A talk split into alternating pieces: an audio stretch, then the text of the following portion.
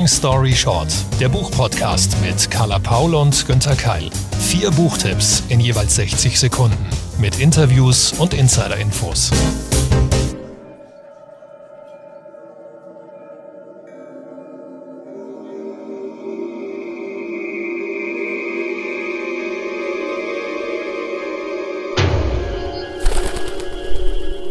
Nun will ich Ihnen aber die blutrünstige Geschichte erzählen, die sich in B zugetragen hat. Ich rufe ihn als Zeugen auf, meinen Vorfahren Vlad den Pfähler, dessen Blut in meinen Adern fließt. Ich habe mit meinem Bericht über Dracula gewartet. Das liegt daran, dass ich die fürchterlichen Geschehnisse, für die ich lange Zeit Erklärungen gesucht hatte, erst spät mit meinem nächsten Umfeld in Verbindung brachte. So will ich denn die Wirrnisse um die Dracula-Legende in B ein für allemal klären. Das klingt schön schaurig, Günther. Seit wann liest du denn Horrorgeschichten? Eigentlich gar nicht. Ich weiß nicht, also als, als Kind, als Jugendlicher, da fand ich das toll. Ansonsten ist das eigentlich nicht so mein Genre, aber das ist eine gute Mischung in, ja, in der Horror zumindest eine Rolle spielt. 60 Sekunden. Long story short für Dana Grigorcia, die nicht sterben, aus dem Penguin Verlag.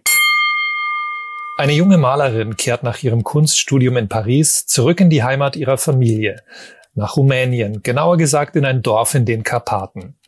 Es ist die Gegend, in der Fürst Vlad lebte, aus dem die Legende des Dracula entstand. Die Malerin hat dort in den Bergen früher ihre Ferien verbracht, in der Villa ihrer Großtante. Eigentlich möchte sie sich von der Landschaft zu neuen Bildern inspirieren lassen, doch als auf einem Grab eine neue, gepfählte Leiche gefunden wird, interessiert sie sich für die blutigen Geschichten aus der Vergangenheit. Zwischen historischen Gemälden, traditionellen Tänzen und unheimlichen Mythen versucht sich die Malerin zu orientieren.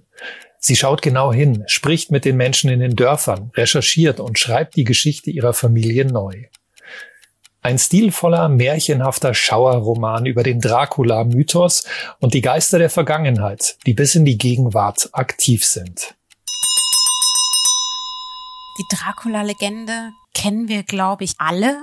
Ich kann mich noch gut daran erinnern, dass ich die damals als Penguin-Klassiker Original gelesen habe.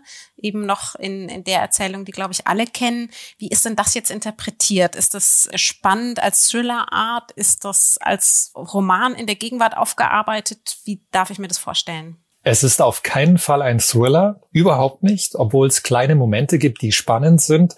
Es spielt in der Gegenwart und das macht diesen Reiz aus. Also, dass diese Malerin, die Ich-Erzählerin im Jetzt lebt, im Rumänien der heutigen Zeit aber zurückblickt und immer wieder konfrontiert wird mit dem alten Rumänien. Und ich glaube, das will sie mit dem Buch auch zeigen, dass in Rumänien, vielleicht im Unterschied zu vielen anderen europäischen Ländern, die Vergangenheit wesentlich präsenter ist. Man kann da auch viel reininterpretieren, also so diese Zwischenreiche, diese Traditionen, aber auch Korruption, gegen die dieser Fürst Vlad der Legende nach sehr stark eingeschritten ist, die gibt's ja immer noch in Rumänien. Es ist ja auch so in Rumänien, wie in vielen osteuropäischen Ländern, gibt's auch noch so diesen Totenkult.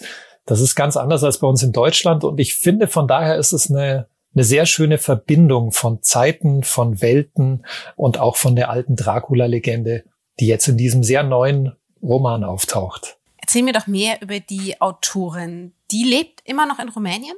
Nicht mehr. Sie wurde zwar in Bukarest geboren, 1979 war das, aber Dana Grigorgia lebt inzwischen in Zürich.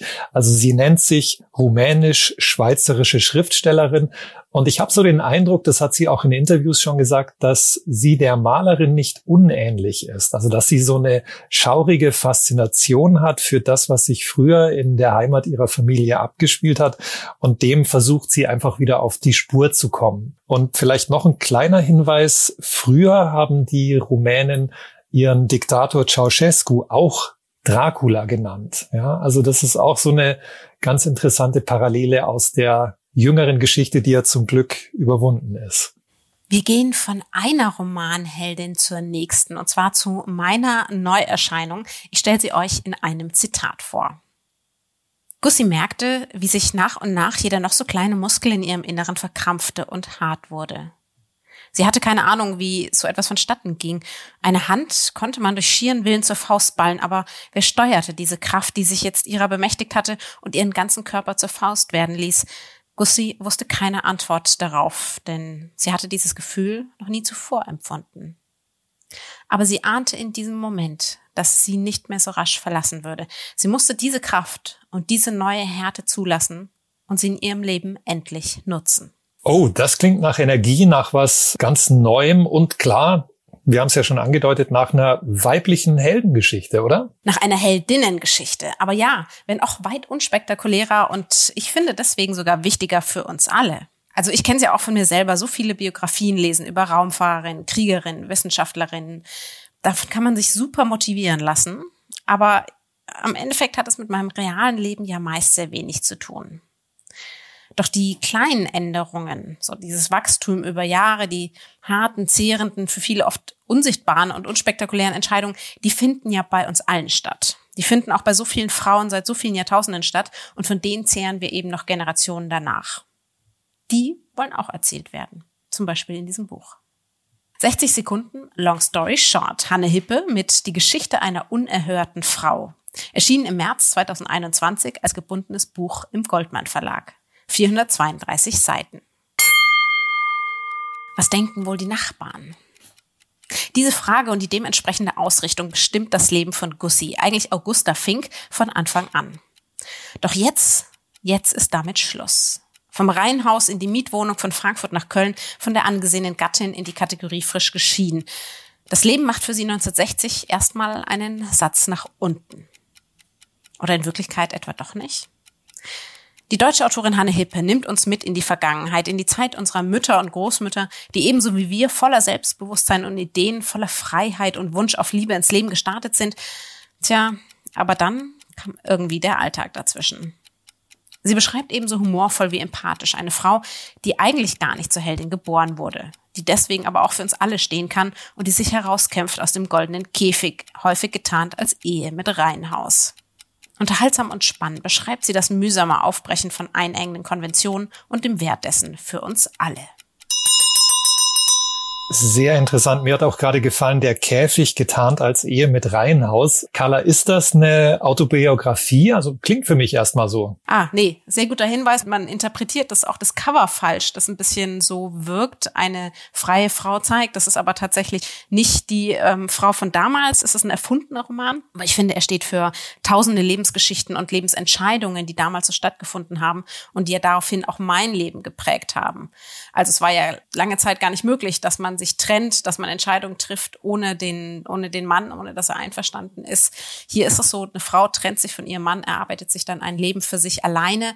Das ist, finde ich, sowas wie unsichtbarer oder oft nicht wertgeschätzter Feminismus, der da stattfindet und hier eben als unterhaltsamer Roman erzählt. Romane, die über die deutsche Gesellschaft vor 50, 60 Jahren handeln, gibt's ja sehr viele. Das ist ein Trend, gern auch mal verfilmt beim ZDF und ich muss sagen, ich habe da manchmal sogar so einen, so einen Impuls, oh nee, nicht schon wieder, obwohl sicher interessante Geschichten dahinter stecken.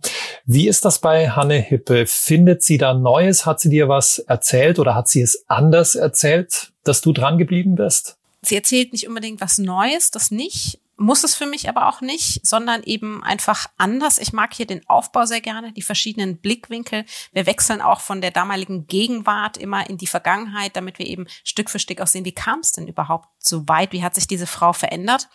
Ich mag das Cover, ich mag vor allen Dingen eben den Titel, denn es gab und gibt wirklich so viele ungehörte, ebenso wie unerhörte Frauen.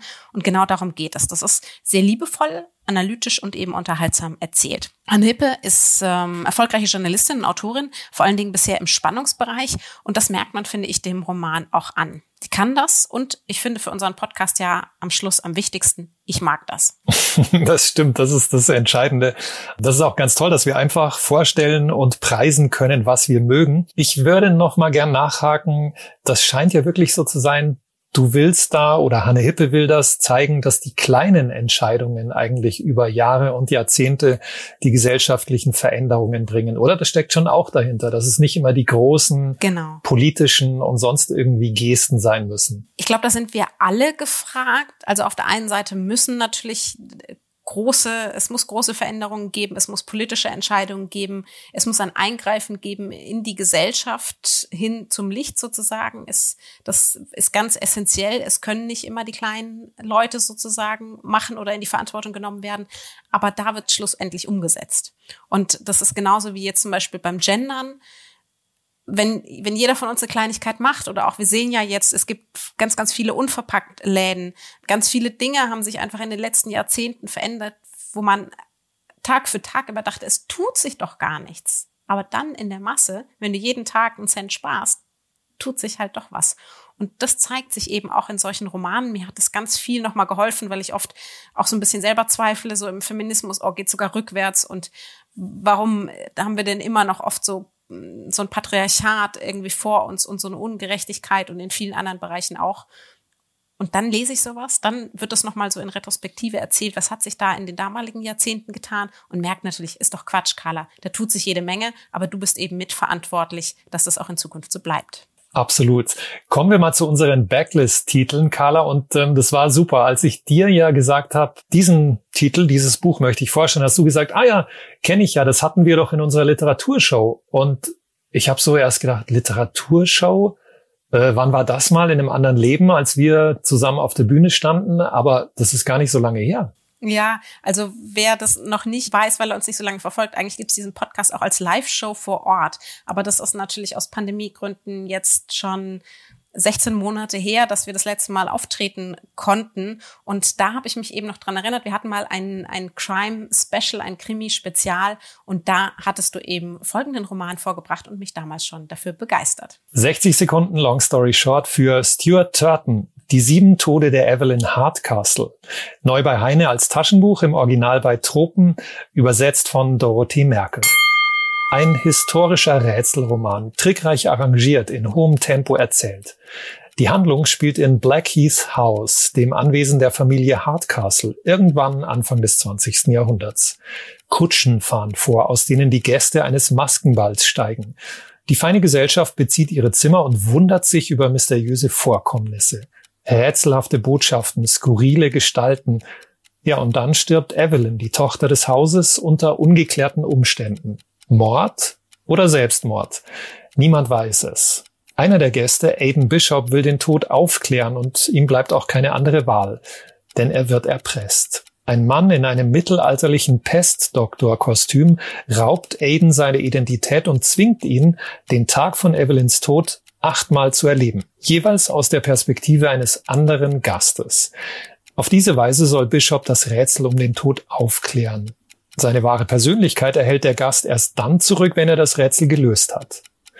Fortan beginnt jeder Morgen für Bishop in einem anderen Körper, am selben Tag. Er erwacht hintereinander als Arzt, Anwalt, Banker oder Kammerdiener.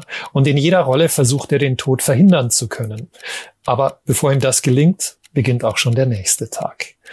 Ich fand das faszinierend, diesen Mix aus den Genres Whodunit, Gruselroman, Märchen und Familiendrama.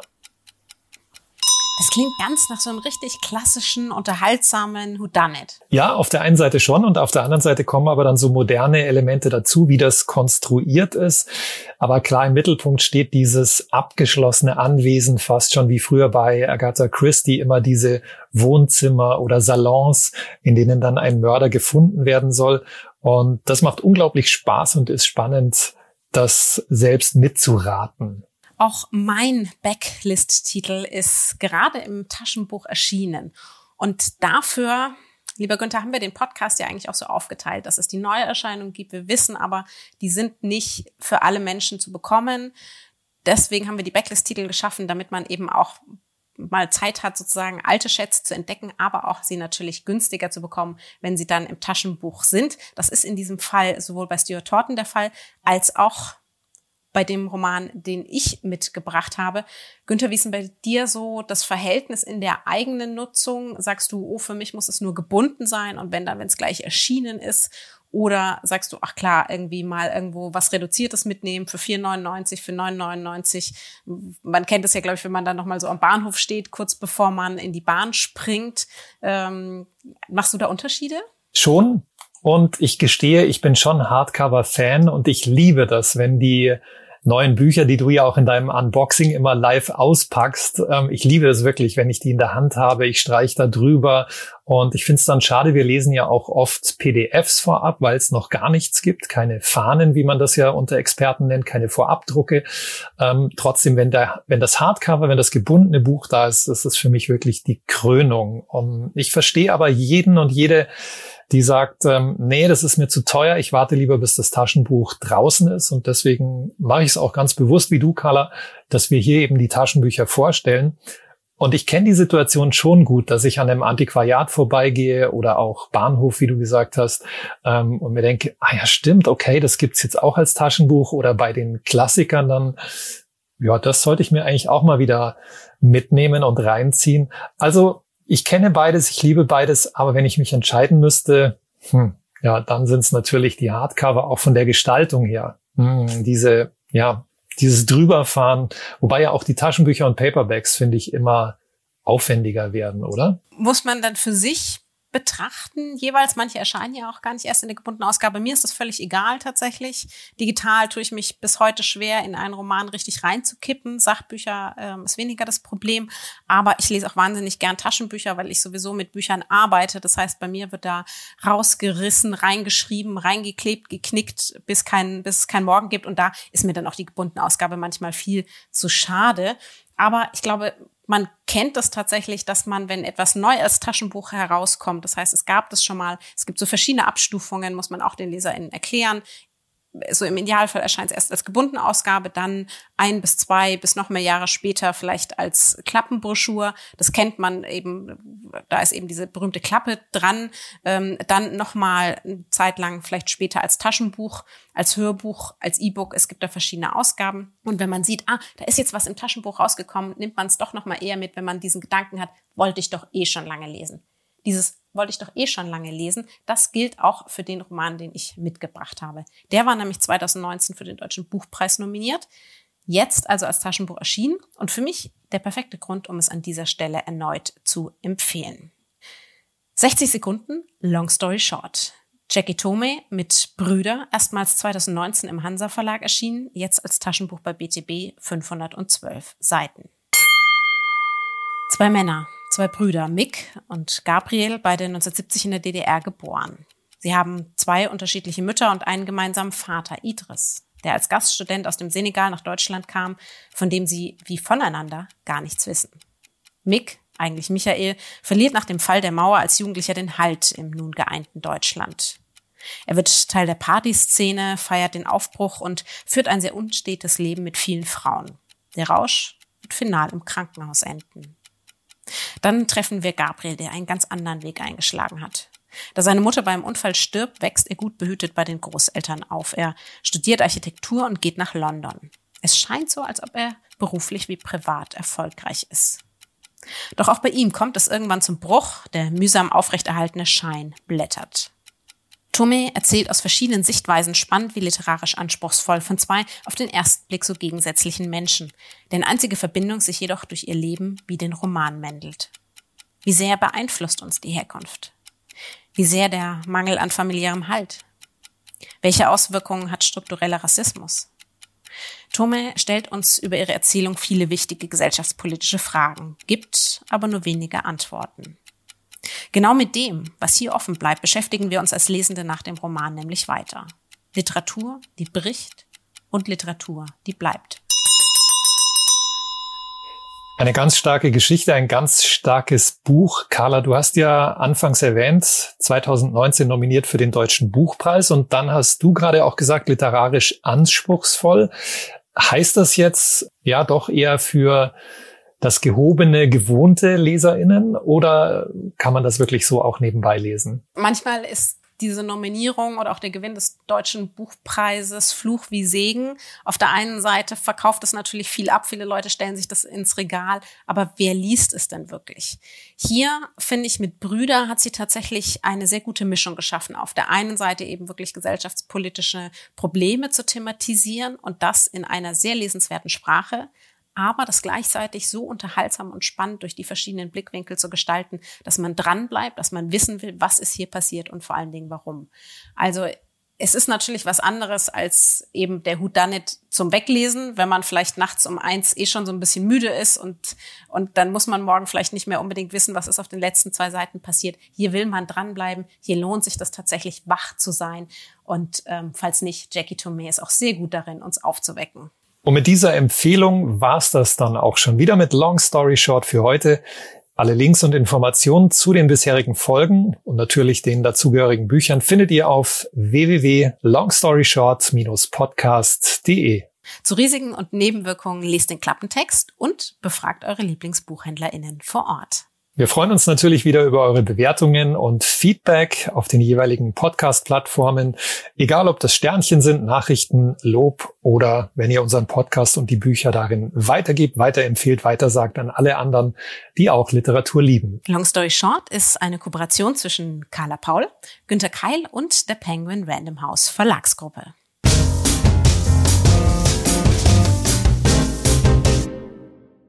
Zum Schluss möchte ich euch noch den Podcast meiner Kollegen Stefanie Stahl und Lukas Klaschinski ans Herz legen. Worum es bei ihnen geht, erzählen sie euch am besten selbst. Hallo, hier sind Stefanie Stahl und Lukas Klaschinski. Wir machen den Podcast So bin ich eben, der Psychologie-Podcast für alle Normalgestörten. Ja. Und dort behandeln wir alle möglichen Lebensprobleme rund um das Thema Beziehungen, Selbstwert, Job, Trennung, Verlust, alles, was einem so passieren kann da im hatten Leben. wir schon die buntesten Fragen drin, wie warum bin ich immer noch Single, wie behaupte ich mich gegenüber anderen, passen wir eigentlich zusammen? Und ganz wichtig ist, wenn man das Thema Probleme hört, dann denkt man immer, ein riesen Rucksack, das ist alles schwer. Aber ich finde, uns gelingt es ganz gut, die gut und leicht aufzuschlüsseln, dass es auch Spaß macht, das zu hören. Und wenn ihr mal reinhören wollt, tut das gerne. Wir freuen uns auf euch und eure Fragen. Und ihr findet unseren Podcast auf Audio Now und überall, wo es Podcasts gibt.